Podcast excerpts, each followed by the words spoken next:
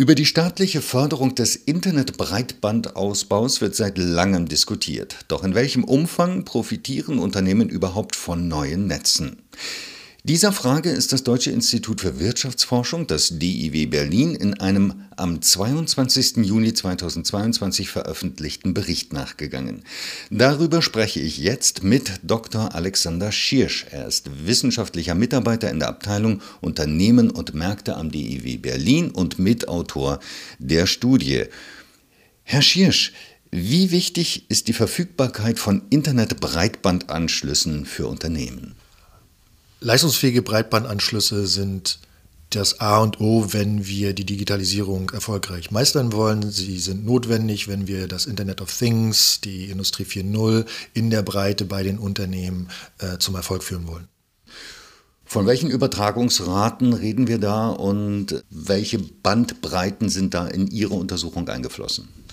Also für die modernen Anwendungen wie zum Beispiel Internet of Things sollten äh, Übertragungsraten von mindestens 100, eigentlich eher 1000 Megabit pro Sekunde und mehr. Ähm, weil das ja derzeit noch nicht so viel vorkommt, haben wir uns einen älteren Technologiesprung angeschaut, und zwar die Einführung von ADSL2 Plus und wie das auf die Unternehmen gewirkt hat, um damit Rückschlüsse und ja, Eindrücke darüber zu gewinnen, wie Unternehmen auf eine neue Breitbandanschlüsse reagieren und wie sie davon profitieren.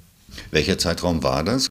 Äh, das war der Zeitraum 2010, 2015, also wie gesagt ein älterer äh, Technologiesprung. Damals äh, war die Einführung von ADSL 2 Plus, bedeutete eigentlich bis zu 24, häufig wurden aber nur 16 Megabit Übertragungsraten angeboten, bedeutete in den damaligen Zeitraum aber zum Teil eine Versechzehnfachung der vorher möglichen Übertragungsraten. Wie groß sind dabei die regionalen Unterschiede bei der Breitbandversorgung? Zu Beginn unseres Untersuchungszeitraums gab es enorm viele Gemeinden, die noch gar kein ADSL 2 Plus hatten. Das ist dann auch zwischen den Bundesländern schon unterschiedlich gewesen. In Nordrhein-Westfalen war es stärker ausgeprägt oder stärker vorhanden als zum Beispiel in Schleswig-Holstein. Und das Wachstum, der Ausbau ist auch deutlich unterschiedlich in den Bundesländern vorangegangen, sodass wir auch am Ende des Untersuchungszeitraums noch eine sehr hohe Heterogenität über die Bundesländer hinweg hatten. Im Mittel würde ich sagen, etwa war die Verfügbarkeit dann äh, um 38 Prozentpunkte höher als zu Beginn der Beobachtungsperiode. In welchem Umfang profitieren denn die Unternehmen überhaupt von einer Breitbandversorgung? Die Unternehmen profitieren auf verschiedene Art und Weisen vom Breitband. Wir haben uns einen Kanal angeschaut, und zwar inwieweit sie ihre Produktivität steigern können und äh, konnten feststellen, dass es einen kausalen Zusammenhang gibt zwischen der Breitbandversorgung, zur Verfügbarkeit der neuen Technologie und dem äh, Produktivitätswachstum der Unternehmen. Und im Untersuchungszeitraum mit einem durchschnittlichen Zuwachs der, der, Breitbandverfügbarkeit von 38 Prozentpunkten bedeutete das für die Unternehmen Wachstum oder Produktivitätswachstum von 0,8 bis etwa 6,8 Prozentpunkten, je nach Wirtschaftszweig und Technologie. Sie haben die Wirtschaftszweige angesprochen. Welche Wirtschaftszweige, welche Branchen profitieren denn besonders? In unserem Untersuchungszeitraum haben vor allen Dingen die Dienstleistungen von der Einführung von ADSL 2 Plus profitiert. Wir finden ab und an auch signifikante Effekte für Unternehmen im verarbeitenden Gewerbe, aber in der Masse waren es die Dienstleistungsunternehmen, die hier mit dieser neuen Technologie Produktivitätsgewinne erzielen konnten. Welche Zweige, welche Branchen profitieren weniger? Im verarbeitenden Gewerbe war es eigentlich durch die Bank, ob jetzt die Metallverarbeitung oder auch der Automobilbau, da hat die Einführung von ADSL 2 Plus nicht groß was gebracht. Ähm, dagegen haben in dem Dienstleistungsbereich natürlich die Informations- und Kommunikationsdienstleistungen, aber auch die Unternehmensdienstleistungen, äh, das reicht von dem Rechtsanwalt bis hin zu Ingenieurdienstleistungen, die haben da deutlich von profitiert.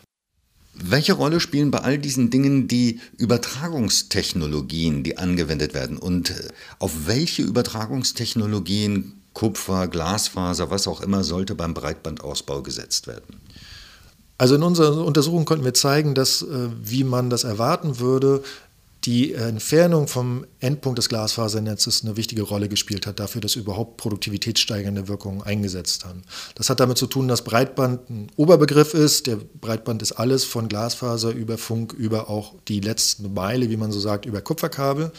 Und diese Kupferkabel sind eigentlich das Problem, weil sie entschleunigen alles und sie reduzieren den Datendurchsatz. Und Wenn die Entfernung zu groß ist vom Endpunkt des Glasfasernetzes, dem Kabelverzweiger in der Regel, dann geht halt dieser ganze Vorteil, den wir über Glasfasernetze eigentlich haben, verloren. Das bedeutet auch, wenn man ähm, die neuen Technologien zum Tragen bringen will, dann sind Glasfasernetze letztlich das Nonplusultra. Das muss überall so weit wie möglich verlegt werden.